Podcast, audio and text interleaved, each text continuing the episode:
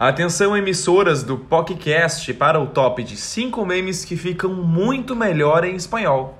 Mira, no lo puedo creer. Que estas duas bolsetitas, mire qué preciosas son. ¿Cuánto te gasta para hacer una de esta? No te vas a creer, Ana. Solamente tres reales. ¿Tres reales? Sí, tres reales. ¿Tres? Tres reales. No lo creo, tres reales. Tres reales. La Top Tier me trae para ustedes el legítimo Omega 3. Un ácido graso esencial extraído de los pescados de las aguas frías y profundas de la Noruega.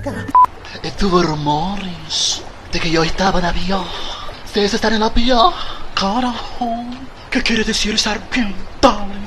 Voy a usar un vestido con una blusita hasta acá, ay, ay, y una bota de vaquero. Y usar la plancha y mi pelo suelto. ¿Vale? ¿Qué pasa, maricón?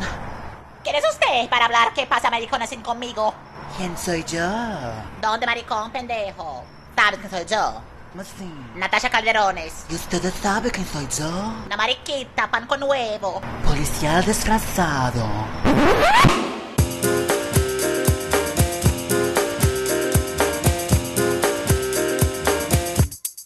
E aí, sejam bem-vindas ao podcast, um programa 100% LGBTQI+, que leva informação e muita pinta do Oiapoque ao Chuí. E antes de começar, um recadinho para você. Não deixa de seguir a gente também no Instagram, SigaPodcast, e não perca nenhum episódio. Além disso, segue a gente também nas plataformas em que estamos: Spotify, Deezer, Apple Podcasts, Google Podcasts, Anchor e por aí vai. Bom, nós, pessoas LGBTQI+, somos impactados por referências de todos os lados. Ah, o nosso mundo globalizado acaba que torna as lutas é, dos LGBTs no mundo inteiro é, comuns. Mas olhando pra gente, se a gente fosse descrever, se a gente fosse escrever sobre quem é a pessoa LGBTQI+, latino-americana, o que, que a gente diria? Será que existe uma consciência sobre quem a gente é? Sobre o que essa comunidade quer? Sobre pelo que ela luta? Como ela é formada e como anda de representatividade e de protagonismo? A Caça La Franco, um projeto internacional de produção de arte e cultura LGBTQI+, já tentou chegar a essas respostas no encontro que rolou em maio no Rio de Janeiro. Hoje, a Caça La Franco está aqui para falar com a gente. Mas antes, vamos conhecer o elenco que apresenta. Ela, que tem consciência de que é bolacha e não biscoito, a social media de Sorocaba, Fernanda Taide. Olá, princesas, como estão? Maravilhosa, amiga. E você, como é que está nesta noite fria? Ai, tô linda e plena. Aqui em Sorocaba não está tão frio assim, então tá tudo bem. Olha, eu desconfio que o Recife está mais frio do que Sorocaba, amiga. Bem capaz, viu, gato? Na semana passada que tá impossível. Amiga, eu nem sei há quanto tempo eu tô vivendo só de leite quente. e eu, que deixo claro a minha posição contrária à vitória de Trixie Mattel, o jornalista recifense, Lucas Araújo. Representando a Casa La Franco e a House de Vogue, Caça de Ofensa, diretamente de Brasília, o idealizador e coordenador da Casa La Franco, Vinícius Oliveira. Olá, gato! Olá, galera! Bem-vindo, príncipe! Obrigado, tô muito feliz de estar aqui. Não vejo a hora de poder conversar e sinto muito honrado de estar aqui tendo esse papo com vocês. Gente, aqui tá muito agradecido por você estar aqui finalmente. Aconteceu. Finalmente aconteceu, diretamente dos beliches do Todos Embaixadores. Arrasamos! Será que a gente deve começar pelas histórias de balada do Todos Embaixadores ou a gente segue para o nosso assunto de hoje? Eu acho melhor a gente seguir para o assunto de hoje. melhor não comentar sobre os bastidores. Em off, amigo. Eu acho. O que acontece, o que acontece em Vegas fica em Vegas. Exatamente.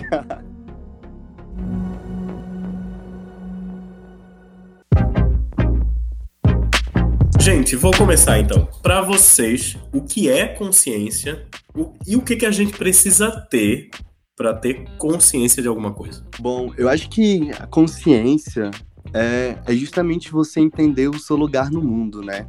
Eu acho que por, por muitas influências externas, seja pela mídia, pel, seja pela nossa vivência, às vezes a gente não tem noção do qual é o nosso lugar no mundo, porque a gente só vai indo com a maré, a gente só vai indo seguindo as pessoas.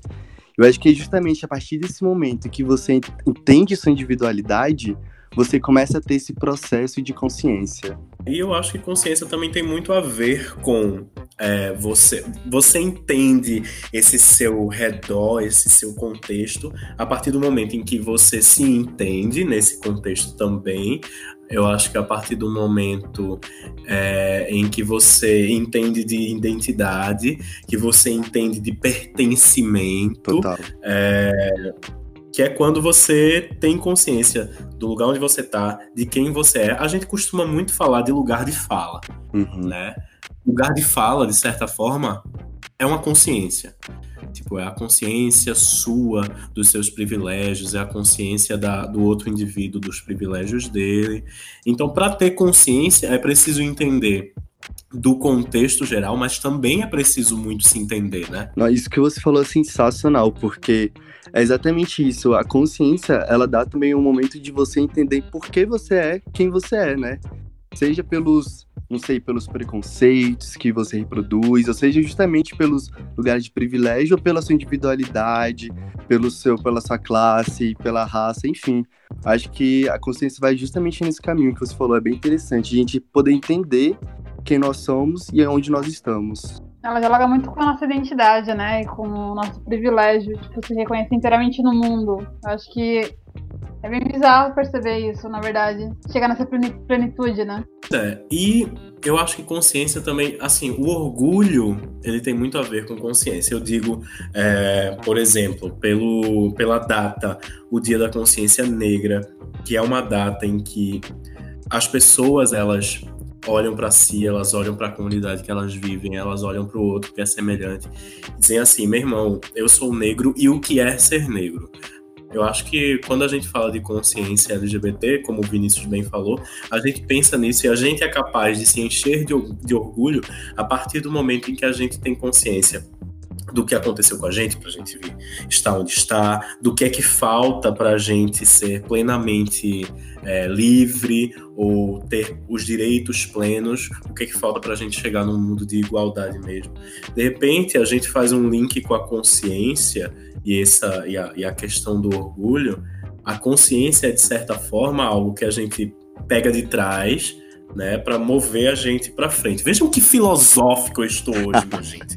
Eu adorei, adorei, adorei. Caramba, hein? E, Não e é? Você tem que olhar essa- para trás. essas intersecções, né? Justamente esse, esse movimento de você entender onde você está, quem você foi, é, para onde esse esse centro de, justiça, né? Acho que tudo isso vem muito de uma consciência do, do seu lugar no mundo e de quem você é neste mundo, né? Para ter consciência plena, vamos dizer assim, a gente tá um debate sobre, uma conversa sobre consciência LGBTQI+, latino-americana.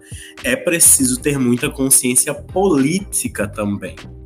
Entendeu? Porque eu acredito, não sei se vocês concordam comigo, que tudo na vida é política. A gente tá no lugar onde a gente tá por conta de política. A gente compra uma, uma maçã envenenada hoje em dia no mercado por conta de, de política. Entendeu? Então, a consciência, por mais que a gente. E o que eu mais conheço é LGBT que.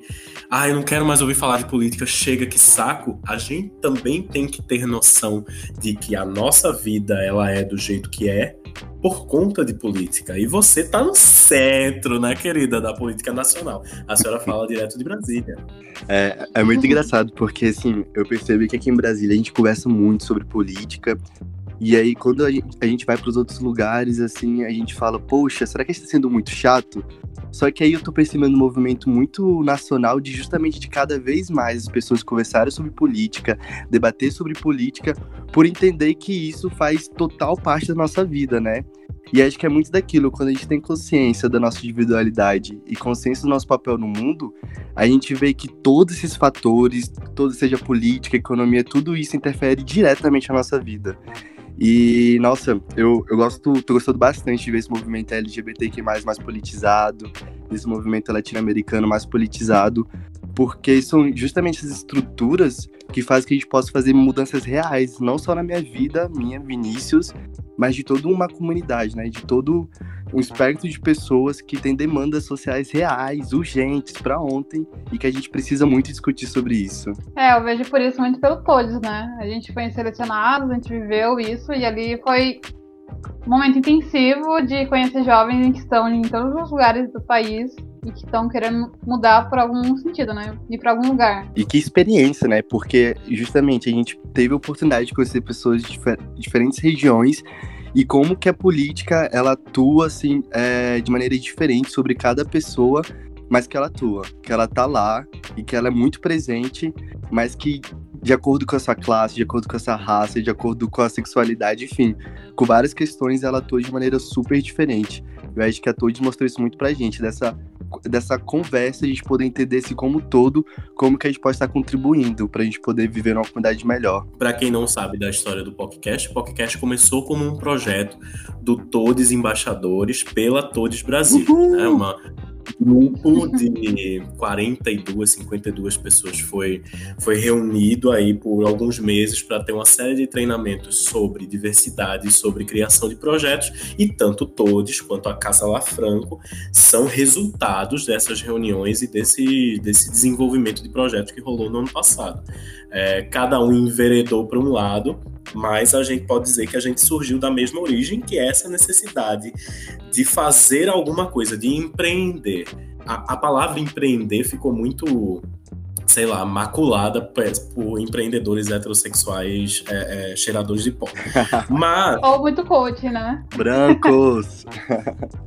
Mas empreender é, na verdade, solucionar. É tipo, é você perceber que existe uma demanda e ir lá e trabalhar num projeto, criar uma ideia, criar, enfim, fazer alguma coisa para solucionar aquela questão. E no ponto de vista da galera do podcast, existia aí uma demanda para pegar ideias e projetos e jogar para o Brasil inteiro. Aproveitando que a gente está nessa conversa agora, eu queria saber de onde é que vem a Casa, a casa La Franco? Qual o objetivo da Casa La Franco? Então, acho que a Casa La Franco é justamente desse movimento da consciência, né? Porque enquanto eu me entendi como uma pessoa gay, eu tinha muitas referências dos Estados Unidos, muitas referências é, europeias, ou seja, todas as representatividades que eu encontrava eram através de séries que não eram produzidas pelo Brasil, era através de materiais que não eram produzidos por autores brasileiros. E eu comecei a ficar bastante incomodado, né? Eu falei, mas gente, eu, eu não sou esse gay europeu, eu não sou esse gay é, estadunidense. Onde eu me encontro em tudo isso? E aí foi aí que eu comecei a ver o movimento da, da América Latina, esse movimento de, de pós-colonização, né? Ou melhor, desse movimento de, de falar, não, a gente não quer mais esse pensamento colonizado, a gente quer um pensamento descolonial, um pensamento que possa realmente ser verdadeiro com o que nós realmente somos. Porque quando eu vejo numa série é, sobre, um, sei lá, um gay se assumindo numa família católica, é muito diferente um, do gay latino-americano, de como que a igreja católica entra na vida dessas pessoas e qual a relação dele com a família. São relações totalmente diferentes. Então, vendo essa, essa diferenciação e me entendendo como um gay latino-americano, que tem todo esse processo histórico-social totalmente diferente da Europa e dos Estados Unidos, eu vi que era importante a gente se unir contra a América Latina a gente vê nossas semelhanças, a gente vê que a gente pode estar conversando para poder estar melhorando a vida de pessoas LGBTs na nossa, é, nossa região.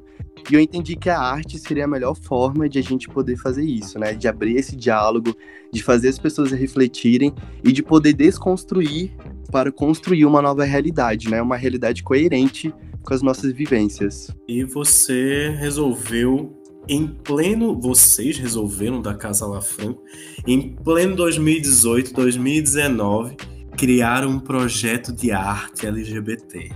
Nossa, sim, né? Complicado. Mas acho que é isso. Momentos difíceis, né? A gente acaba produzindo mais. Eu aqui em Brasília tive, assim, o privilégio de estar numa comunidade queer bastante artística e de poder ver que isso é um ato de sobrevivência e resistência, né? Que eu acho que se a gente não tivesse essa arte junto com a gente, se a gente não tivesse isso como um movimento até político, seria, a, a vida seria muito difícil. Então, para a vida se tornar menos difícil, que realmente vale mais a pena, que a luta não seja só minha, mas nossa, eu acho que, bom, o governo Bolsonaro só tá, né, lascando com a vida de todo mundo e que, que ele tá realizando, na verdade, que a gente se torne mais unidos, né? Que a gente possa dialogar mais e que a gente possa entender que a gente é uma comunidade. E a arte tá aí, né, para resistir. Amiga, fala pra gente como é que foi esse encontro no Rio de Janeiro.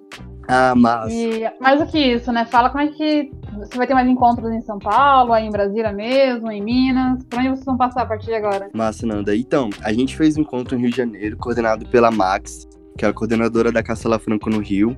Foi um encontro super interessante. Ele teve um recorte é bastante interessante, que foi um recorte muito da negritude LGBTQ+, latino-americana. E o nosso objetivo é a gente sempre fazer um recorte de gênero, raça, sexualidade, interseccionar todas elas, para que a gente possa falar sobre as diversas identidades que a gente tem. Então a gente fez esse encontro no Rio, a gente fez uma intervenção aqui em Brasília, a gente fez em São Paulo, é, Campina Grande com o coletivo da Baixa Costura, é, a gente também fez em Belo Horizonte. Então, nosso objetivo é que a gente possa, por várias cidades, é, poder discutir sobre várias identidades, mostrar nossas expressões e que a gente possa se unir nos debates. Então, sempre o objetivo da Casa da Franco não é somente é, ter uma conversa, mas a gente poder realmente refletir e poder ter um produto artístico disso, um produto que a gente possa realmente é, botar para fora toda essa angústia ou toda essa felicidade de finalmente se descobrir, ou, ou, na verdade toda a tristeza, ou falar sobre a solidão da, da mulher preta lésbica, ou falar sobre a identidade não entendida pela sociedade brasileira da não binariedade, de falar sobre esses diversos assuntos é, ao longo do ano. Então, assim, esse próximo semestre a gente vai fechar durante um mês várias intervenções em Brasília, mas a gente vai começar indo por mais cidades, indo por Nordeste novamente, indo por várias regiões. E eu, eu fico curioso, na verdade, porque o primeiro encontro de vocês foi lá no Rio de Janeiro, não é isso? Isso. E foi sobre o, é, a consciência LGBTQI+, latino-americana. O que me deixa curioso é que dentro da sigla LGBT, a gente tem diversas identidades, a gente precisa ter diversas consciências diferentes. Como é essa ideia de juntar Bom, a gente já tem a ideia da sigla em si. Mas primeiro essa consciência L e G e B e T e Q e como é que foi juntar essa galera para discutir sobre isso? É, é, é, muito interessante porque quando a gente vê assim, no aspecto mais nacional mesmo, o movimento LGBTQ+, ele é muito protagonizado para grande mídia pelas pessoas gays, né? E eu sou uma pessoa gay. Então, eu acho que a partir do momento que eu quis fazer um projeto que pudesse realmente falar sobre várias identidades, para mim foi super importante ter várias identidades dentro do, do time desse projeto, né? Então, a gente tem pessoas não binárias, temos pessoas trans, temos pessoas cis, temos pessoas é, diversas sexualidades e que a gente não deixasse o protagonismo gay.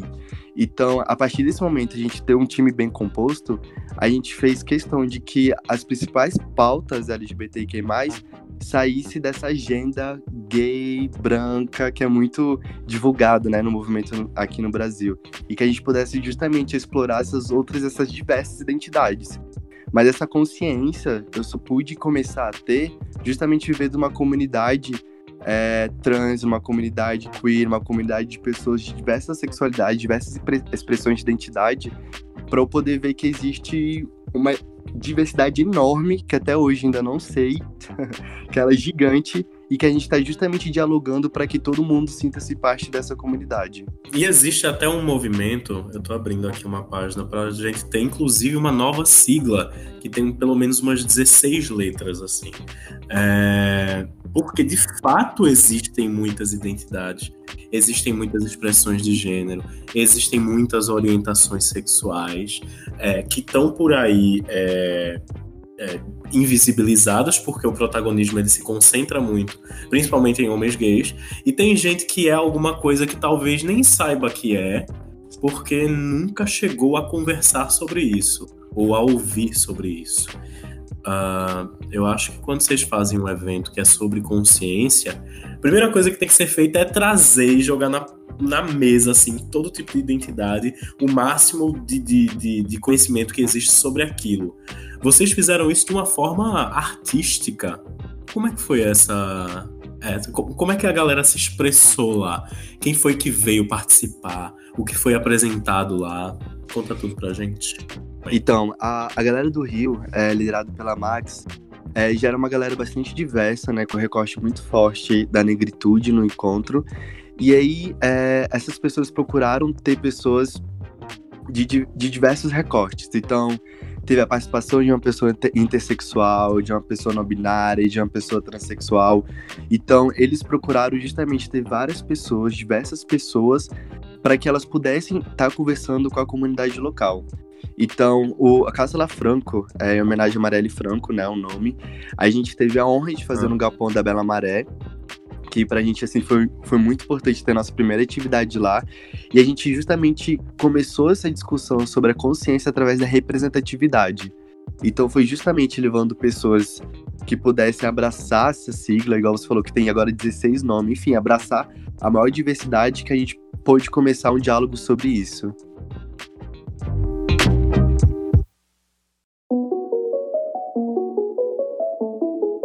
A gente tem uma tendência muito forte a separar. Tipo, as pessoas no geral, a se separarem, porque, enfim, o mundo tá ficando cada vez mais individualizado. É, muita coisa personalizada, é tudo para mim, para mim, para mim. Hoje em dia as bichas separam até por signo. é, Verdade. Mas, Isso é o básico, né? Inventamos uma nova forma de separar as pessoas. Tanto é que eu, eu nunca canso de contar essa história. Um dia eu tava numa rua LGBT aqui do Recife e uma pessoa perguntou meu signo antes do meu nome. Grita! Caralho. É super normal isso. Eu disse que era aquariano, não nos falamos até hoje. Mas eu... a galera tá se separando e tá se separando também porque cada um precisa refletir sobre sua identidade, cada um precisa, cada grupo, no caso, precisa refletir sobre sua identidade, sobre suas necessidades, sobre suas demandas, sobre que lugares ocupam na sociedade. Vocês fizeram esse encontro para juntar. Sim, sim. E qual a importância para vocês? A pergunta também vai para Fernanda. Qual a importância de se juntar nesse momento que a gente está vivendo? É somar as, o, o, que faz a gente ser a gente, somar as nossas diferenças como pessoas LGBTQI+. Ah, eu penso que a gente está num momento muito em que realmente estão todos polarizados, então tá tendo esse embate em micros e macros ações, se a gente for pensar. Então, se unir hoje na comunidade, eu acho que seria o ponto de partida para a gente pensar em possíveis revoluções e em possíveis pontos de embate que é o que a gente também está enfrentando. Porque se a gente for pensar que hoje está tudo nichado pela né, pauta LGBTQ, ainda tem outro lado da moeda que são né, as pessoas de direita, as pessoas que não querem saber da gente e que mostraram essa cara nessas últimas eleições, né? Que elas estão aí existindo e elas não querem claramente saber da gente. Então, eu acho que o nosso ponto de consciência é entender que a gente está num momento muito crucial. Tem as nossas divergências, tem as nossas dificuldades, tipo, tanto individuais quanto coletivas.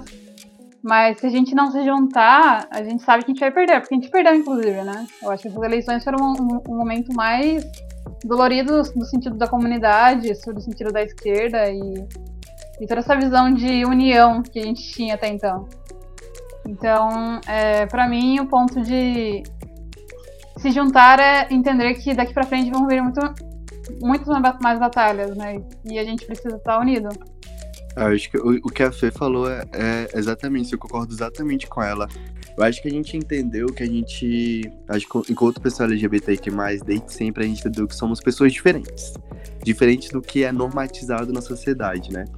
E a partir desse momento dessa gente entender essa consciência que nós somos diferentes do que está sendo normatizado, a gente acabou indo para movimentos até como defesa mesmo, né? De cada um para os seus grupos, de cada um ficar de acordo com pessoas que se identificam mais. Só que aí, com esse movimento da política, a gente entende que, que é importante a gente comunicar nossas demandas.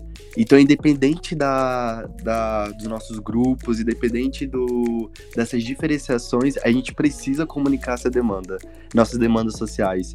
Então, a gente começou a dialogar entre nós, entre a comunidade LGBTQ+, com grande esforço para que as demandas mais urgentes sejam protagonizadas, que é super difícil, né? Justamente por aquilo de das pautas gays serem é, geralmente priorizadas, mas a gente poder é, comunicar entre a gente e a gente agora está na missão de poder não só comunicar entre nós, comunidade, mas também com aquelas pessoas que não são da comunidade LGBTQ+. Então é um desafio muito grande, assim, Lucas. Você falar que a gente tá cada vez mais polarizado, isso é, é total verdade. E é justamente esse grande desafio, né? Como que em vez de a gente com esse movimento de cada vez estar mais polarizado, a gente consiga dialogar, a gente consiga comunicar com outras pessoas, né? Com pessoas é, com sexualidade diferente da nossa, com identidade diferente da nossa, com divergências políticas enormes, mas como que a gente pode dialogar, falar sobre nossas demandas, falar sobre nossas existências. Então é um desafio muito grande, mas eu acho que é, é isso. A gente precisa se juntar, a gente precisa conversar, a gente precisa se organizar para a gente poder deixar de sobreviver e viver, né? É, eu diria que nisso, nesse ponto de lutar e sobreviver, a gente precisa principalmente invadir a bolha do indivíduo, né? Que eu achei a, a bolha que está mais ressaltada ultimamente. Tipo, independente de você ser da pauta LGBT, ou você ser hétero, ou você ser o que for, existem os indivíduos e cada um deles estão realmente separados. Assim, tipo, se você for ver na rua, as pessoas não conversam mais, assim, tipo, realmente cortou o fio. E aí tem essa conexão que vai ser grande pegada. A gente precisa estar muito seguro de quem a gente é e do que a gente quer para a gente chegar e falar para um indivíduo que pensa completamente o contrário da gente, sabe? A gente precisa ter muita consciência, porque eu fico pensando assim, é, um cara que é de digo nem de extrema direita, mas um cara que tem muita raiva da esquerda, é, que personifica toda a esquerda num partido só, ele tende a decorar números e a decorar falas e a decorar coisas que, ele recebe no WhatsApp. Não é fácil para uma pessoa LGBT ou para uma pessoa que não concorda com esse pensamento é, criar um diálogo não violento, assim, criar uma comunicação não violenta com essa pessoa. Eu acho que para isso a gente precisa estar bem seguro de si. Eu acho que para isso a gente precisa estar com um grupo de gente que faz também com que a gente abra um pouquinho a cabeça dentro de certas comunidades, quando a gente se fecha demais nelas, a gente acaba fechado para gente que é até semelhante a gente, sabe? É, existem milhões de grupos aí de que assim não se mistura com o resto dos, dos grupos, entendeu?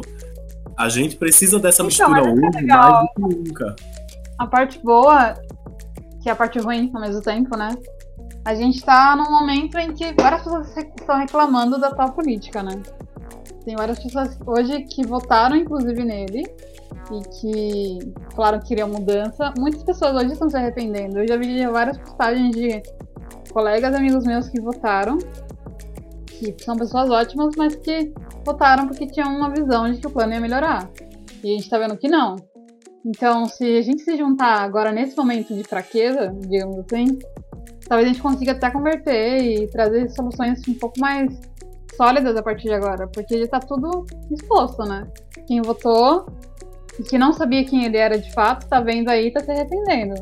Não que não, a gente não tenha o outro lado ainda de pessoas que, que votaram e estão super felizes, mas também tem outro lado de pessoas que não estão mais contentes com esse momento. Então a gente pode, inclusive, chegar nesse espaço, né?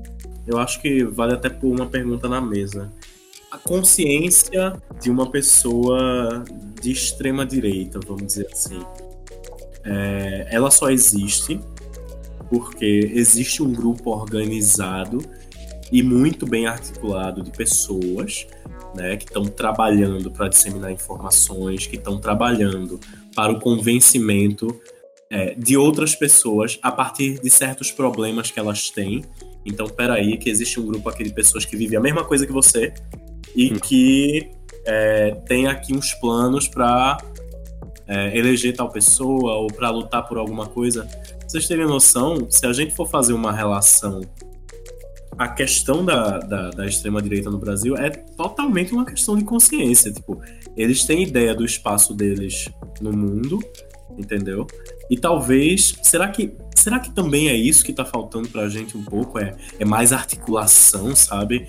É mais se comunicar com o nosso semelhante de uma forma a dizer, porra, você tem muito poder sim, velho. A gente não é a gente não pode se ver de jeito nenhum como inferior. Nós somos cidadãos, a gente também tem poder de influência e de voto. É o que essa galera que tava, tava adormecida, porque sempre existiu gente fascista no Brasil. A galera tava adormecida e agora entrou pro mainstream, Sim. sabe?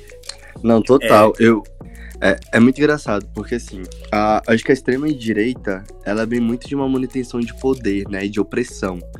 Então, eu acredito que para eles estarem nessa manutenção de opressão, já que eles estão justamente mais articulados, eles já estão mais nessas, nesse sistema de poderes hierárquico, para eles é, é, bem, é um processo, não diria mais fácil, mas eu diria que é um processo muito mais articulado do que para um, o outro lado da, da posição política, que vem muito de um sofrimento, né? Vem muito de uma vida de violência. Uma vida de, de violência é resultado justamente dessa manutenção de opressão. Então, eu acredito que para gente que vem desse lugar, é muito difícil a gente estabelecer um contato, estabelecer uma comunicação com, com um grupo de sociedade que claramente é contra a nossa existência, né? Então, vai muito do que você falou antes também da, da comunicação não violenta, mas como que a gente pode conversar com eles, como que a gente pode dialogar com eles, mas dialogando com eles, será que eles realmente estão abertos a poder mudar, para poder a poder tirar um pouquinho deles para poder a gente entrar? Olha, eu tenho minhas convicções, mas acredito que não vale a pena desistir, né? Eu acho que a gente justamente tem com esse, com esse pensamento de ocupar e que por muitas vezes eu, eu acredito pessoalmente que não seja uma, algo tão pacífico, mas que seja algo muito de, uma, de um debate mesmo enfervescido, de um debate bem ativo. Porque eu acredito que existe uma grande massa que está sofrendo, que está lascada, mas que não sabe que isso é resultado direto de gente que eles estão votando é resultado direto de sistemas de pessoas que eles estão voltando. Então acho que esse debate ativo entre os lados, entre as oposições, pode fazer com que essa grande massa possa entender um pouco, ter um esclarecimento da situação que eles estão. É, um ponto em que eu sempre acreditei, que isso só clarificou ainda mais na faculdade, é que se a gente não chegar na periferia, então, por exemplo, pautas LGBTs, a gente sabe que tem o LGBT, né, tem o queer, intersex, mas eu sempre acreditei que a gente tinha que primeiro chegar com as pautas principais. Então, um ponto que me preocupa hoje é que a gente às vezes pode estar se perdendo um pouco no sentido de explicar toda a sopinha de letras, mas não tentar explicar o que de fato está acontecendo com a comunidade hoje. Então, por exemplo, estatisticamente vem aumentando cada vez mais o número de mulheres mortas de LGBTs mortos pelo Brasil se a gente pegasse na consciência do povo da, da parte prática do movimento, não se importando tanto com a sopinha de letras, mas se importando, se importando em explicar o que de fato, tá, o que de fato está acontecendo e as consequências disso, é, seria um momento de realmente chegar na periferia, sabe? E por isso que a gente não está conquistando também. Porque quando a gente vai para LGBTQI, a gente vai para um ambiente muito mais acadêmico, né? É. E a gente também vai perdendo espaços nesse processo. A Nanda falou algo assim, genial, porque é exatamente isso.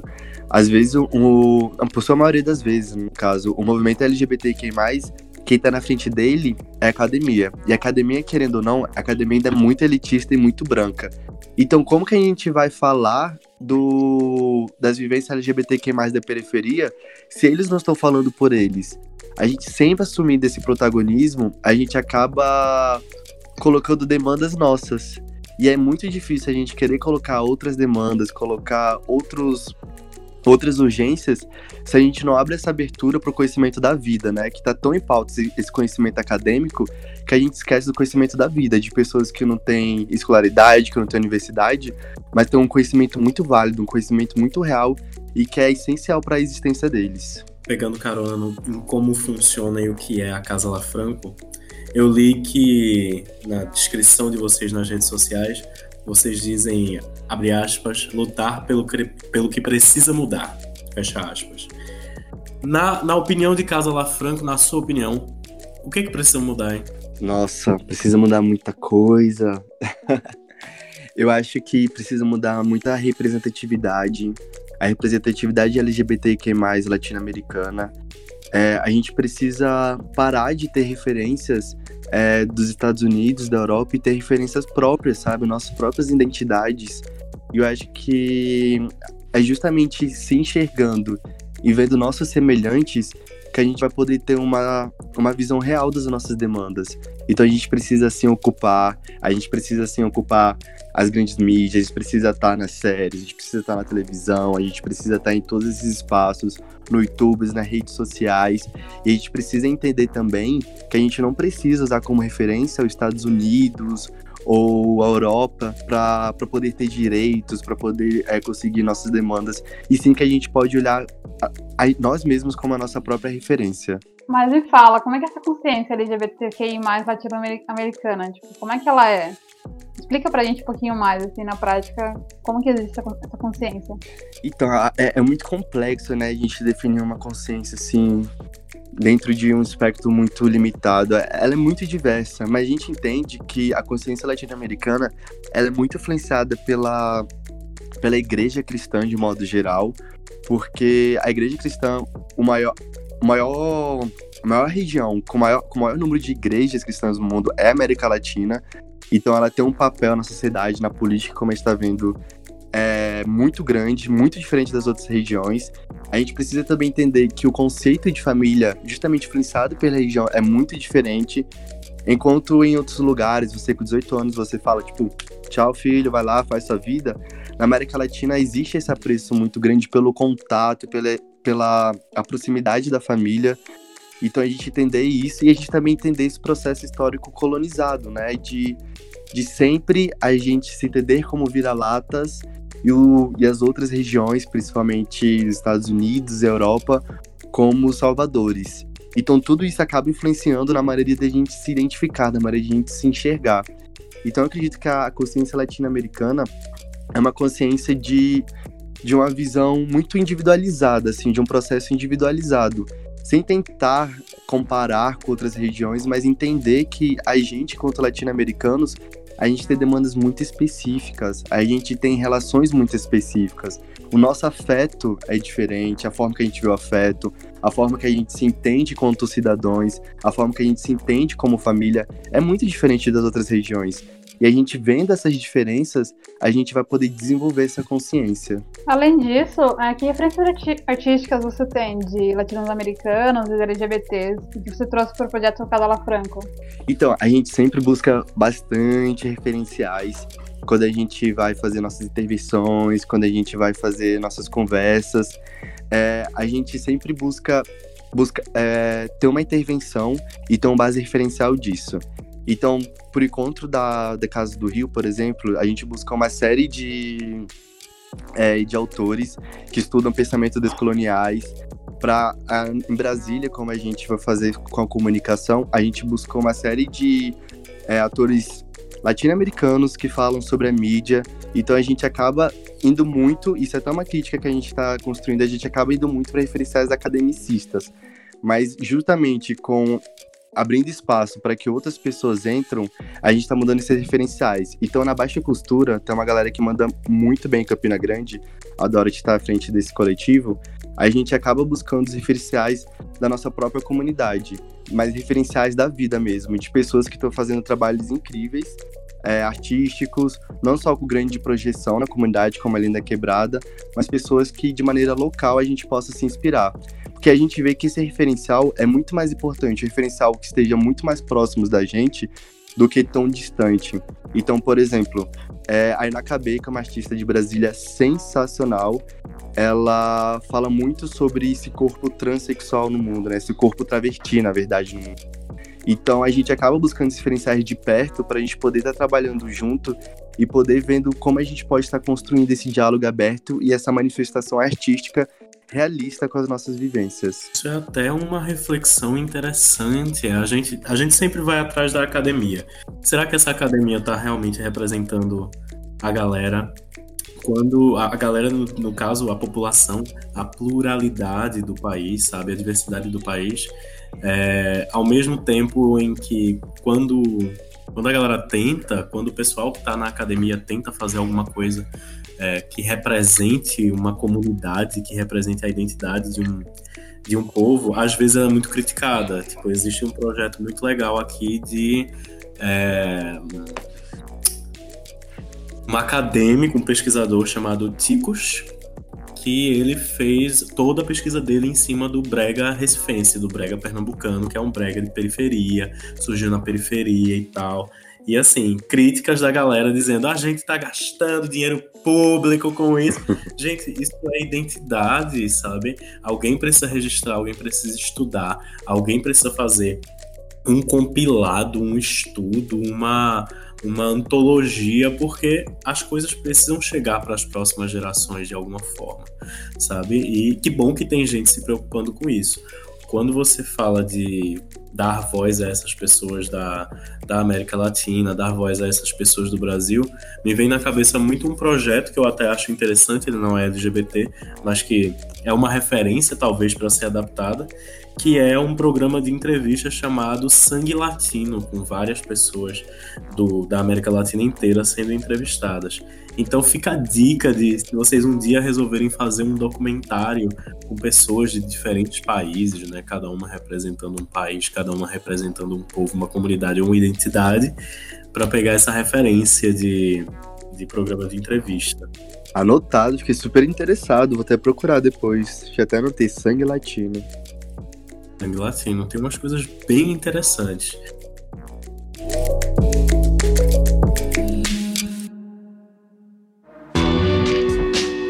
Como é que você criar esse projeto no ambiente que o Brasil está hoje, nesse ambiente hostil? Como é que está sendo expor esse projeto do Brasil? Como vai ser a recepção de vocês? Então, eu é algo que eu fico bem preocupado, né, assim, de, de, enfim, de ter alguma forma alguma ação violenta contra as nossas manifestações e algo que está acontecendo, infelizmente. As manifestações que a gente fez, intervenções artísticas que a gente fez, teve uma cidade específica que seguranças bateram nos nossos artistas, seguranças expulsaram do espaço público da universidade a manifestação artística. Ainda tem várias páginas no Instagram da direita, né, que eles ficam colocando é, intervenções artísticas dizendo que são atos de vandalismo, enfim. E isso infelizmente aconteceu. E pra gente, assim, esse medo se mostrou muito real. Porque, querendo ou não, é, um governo como esse, ele dá muita voz à violência, né? Ele é muito pautado pela violência, pelo medo. Então, acaba que pessoas hoje em dia se sentem muito mais corajosas de partir para uma violência física de algo que eles não concordam, simplesmente não concordam. Então, a gente está cada vez mais atento para que essas pessoas para que a gente, na verdade, né, a gente não sofra nenhuma violência física, nenhuma violência, enfim, uma violência que possa realmente não deixar que o nosso trabalho aconteça. E é, é, tem medo, esse medo ele é real, esse medo tá, tá, tá aqui, tá na minha frente, tá do meu lado. Só que a gente, mesmo assim, a gente tá querendo continuar fazendo nossas intervenções, a gente tá querendo ter muita luta e vendo que, na verdade, é importante para que outras pessoas tenham coragem também de poder falar, para que outras pessoas também tenham coragem de poder é, produzir artisticamente sobre suas identidades e expressões e que o medo não vai nos calar.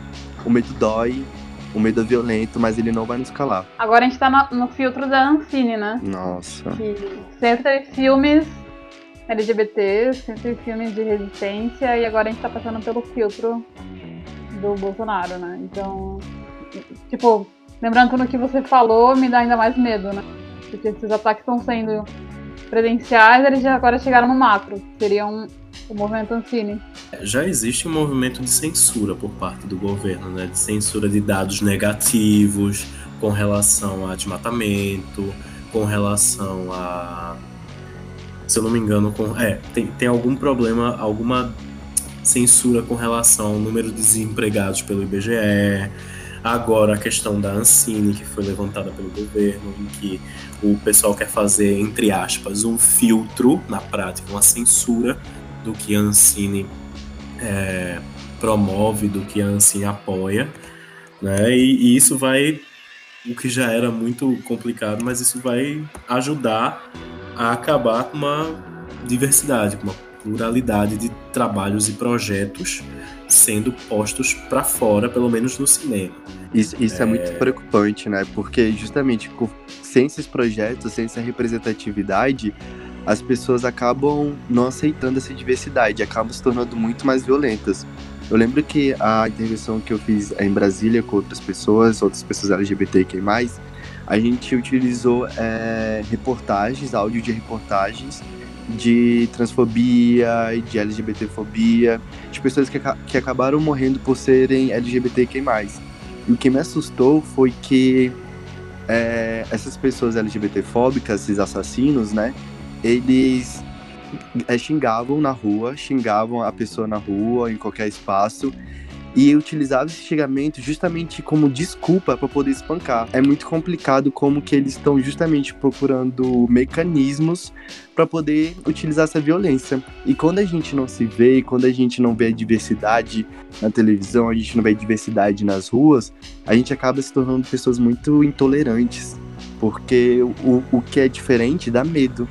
E, já, exatamente, e o medo vai diretamente ligado à violência. Então é, é muito triste, assim, toda essa propaganda anti-LGBTQ+, que o governo Bolsonaro está realizando. É, e além da violência dos do de fora, ainda tem a identidade que se perde da comunidade, né?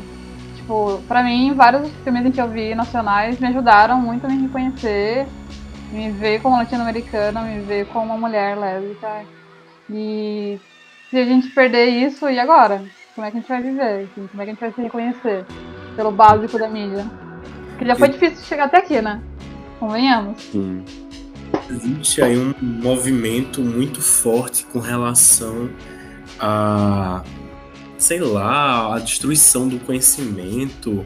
É, é, uma, é, é um movimento que não está acontecendo só no Brasil, que na verdade é uma reação. Eu não acho que seja uma, uma coisa nova, na verdade, é uma reação a tudo que foi conquistado por pessoas que antes não tinham sequer o direito de estar ali tentando conquistar. Então a gente está num momento em que drag queens entraram pro mainstream, né? As pessoas estão falando de pessoas trans, pessoas gays já têm um protagonismo aí, não é de hoje. Então, em 2011 o casamento foi liberado no Brasil, o casamento foi aprovado, e agora em 2019 a gente tem a lei é, contra a LGBTQI fobia.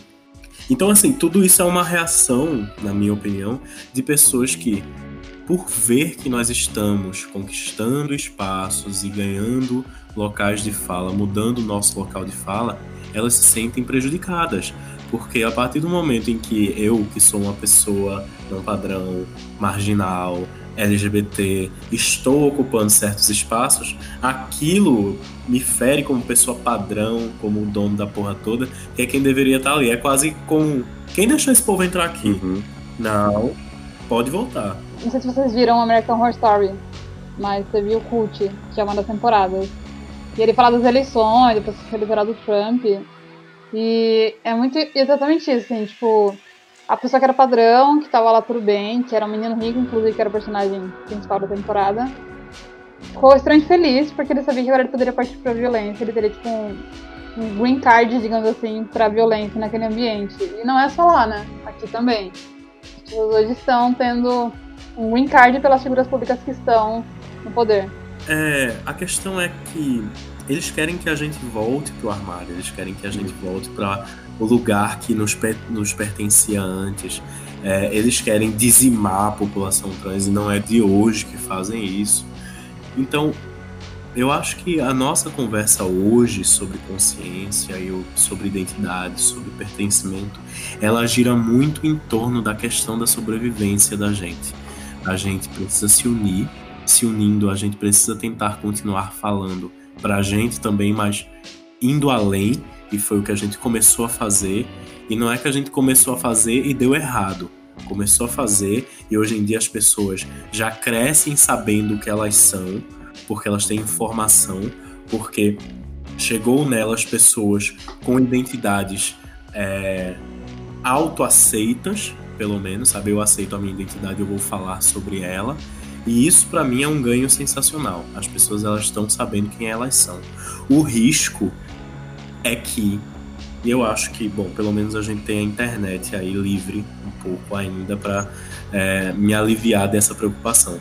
O risco é que a gente chegue num ponto é, em que já não se possa mais falar, já não se possa mais mostrar. A lei antipropaganda russa começou mais ou menos assim. Na prática, você não pode fazer propaganda de nenhuma orientação sexual que não seja heterossexual. Aliás, na teoria. Na prática é você não pode dar pinta, porque senão você é agredido no meio da rua. Você é, existem estupros coletivos, existem agressões, enfim, as violências são enormes. É muito importante que a gente observe o que acontece no mundo, especialmente o que acontece no mundo homofóbico, nos países homofóbicos, para que a gente tenha noção de que esses países não, não eram assim, muitas vezes eles não eram assim, eles se tornaram assim. O que foi que fez com que eles se, tornarem, se tornassem isso?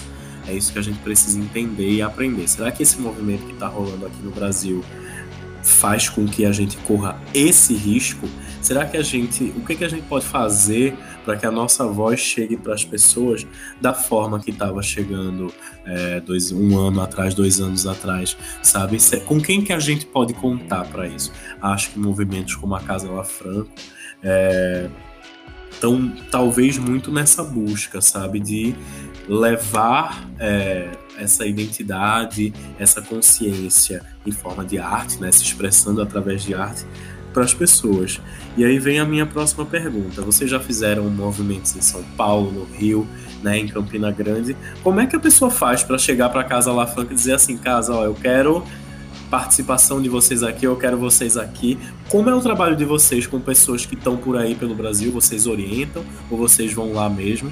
Para poder é, participar, fazer uma manifestação, escreve pra gente, seja no Instagram ou pelo Facebook, arroba Franco, e fala o seu interesse de montar uma, uma intervenção.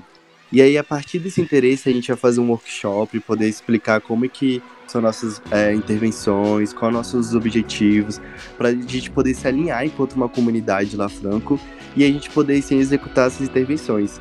Então, em agosto, no final de agosto e, no, e em setembro, e no finalzinho de setembro, a gente está procurando por pessoas que tenham muito vontade de fazer intervenções. Não precisa ser pessoas que já, tem, que já tenham afinidade com, com o meio artístico. São pessoas que realmente queiram fazer intervenções urbanas, queiram fazer algum tipo de movimentação social para a gente poder estar tá dialogando sobre nossas identidades. Então todos estão convidados, entre, vamos lá, inbox, DM, gente, que a gente está aberto para poder dialogar com todos. E assim, o protagonismo é LGBTQ+, e sempre vai ser LGBTQ+. Mas pessoas também, é, como é, falam aliados, né, podem estar participando também, mas que a gente possa justamente tentar englobar a comunidade como um todo para a gente poder estar dialogando. Então, se alguém tem interesse, seja onde for, manda o DM pra gente, manda o inbox, a gente vai entrar em contato, a gente vai pegar esse nome, depois a gente fazer esse intensivão de uma semana e depois a gente vai estar justamente dando as diretrizes. O interessante é que algumas pessoas participam com a gente. Então, no último workshop, o ator Hugo Bonemer, da Globo, ele acabou dando um, um talk com a gente e tudo mais, conversando sobre intervenção. Então a gente acaba sempre buscando também pessoas de fora para poder estar tá realizando essa conversa com a gente e a gente está podendo construir isso junto. O que foi interessante foi que nas primeiras intervenções a gente estava muito numa busca de uma metodologia, de algo bem específico, algo que a gente pudesse o passo um, passo dois, passo três. Só que a gente entendeu que esse conhecimento era muito academicista e que na verdade a gente queria contemplar todas as pessoas que pudessem sentir a vontade de poder estar contribuindo com a gente. Então a gente começou a ir muito do, da conversa, da conversa, do debate.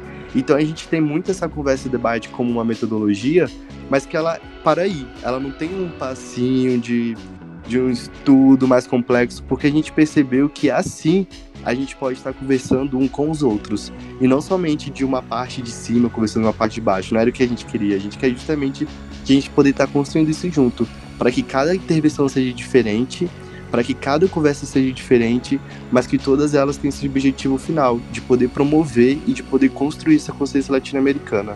E podem estar lá conversando comigo também, arroba para a gente estar dialogando, criando conexões e movimentando essa cena cultural, gente. E antes da gente encerrar, eu queria saber que artistas que já passaram aí pelo, pelo, pelas ações, pelos movimentos da Caça La Franco que você gostaria de, de destacar aqui, ou dos que você lembra, para o pessoal seguir mesmo? Lá no Rio, a coordenadora da Caça La Franca, Max, ela é uma artista sensacional. Ela participa de várias intervenções, ela estuda inclusive as intervenções, sempre trazendo bastante a negritude para movimentos LGBTQI+. Aqui em Brasília, a gente tem muito, muito, muito, muito a colaboração das casas de Vogue. Então a, então, a, a intervenção que a gente realizou aqui em Brasília, a gente teve participação da Casa de Ofensa, que é a casa que eu participo. A gente também teve participação da casa é, da Caliandra, a gente teve participação também na casa de Vogue da Padam. Então a gente acaba utilizando bastante é, esse movimento do Vogue para poder estar tá contribuindo nas intervenções. E aí, lá no Rio, de, é, no Rio de Janeiro, não, desculpa, em São Paulo, o coletivo Queer está acompanhando as intervenções é, da Casa Lafranco. Eles fizeram uma intervenção na Avenida Paulista junto com a Casa Lafranco, que foi sobre um discurso gay power da Silvia no na parada LGBTQ+, de Nova York. Um discurso muito poderoso. E ele... Silvia Rivera. Sim, exatamente.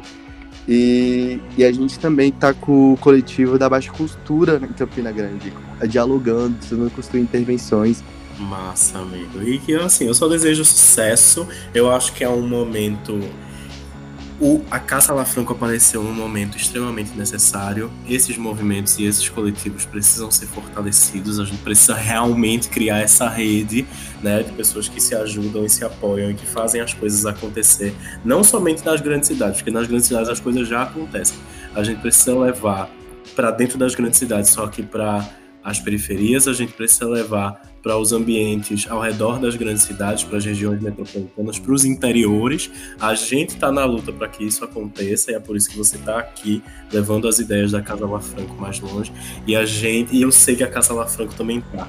Na real, são dois projetos que eu acho que se eles se conhecessem, eles namorariam e teriam uma relação maravilhosa. Ah, eu acho também. Super chipa.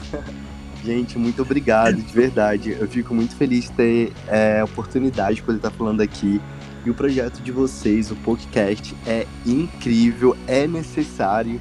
E eu sinto que juntos, justamente caminhando juntos, se namorando, a gente está contribuindo para cada vez mais é, a gente, quanto comunidade LGBTQ+, resista e viva, né? Devagarinho a gente resiste, né? Isso mesmo, Nanda. Então é isso, pessoal. Agradeço muito pela participação de Fernanda Taide hoje aqui com a gente, Uhul. maravilhosa. Mais um dia aqui dando a minha linda voz para vocês. Linda! Não pare de dar essa voz pra gente.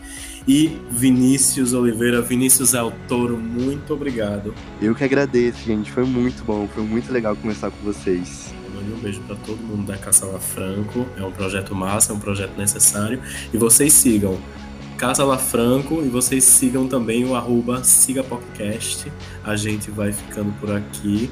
Um beijo para todas e até a próxima, queridas. Um beijo, amores. Até a próxima pauta. Beijão, tchau.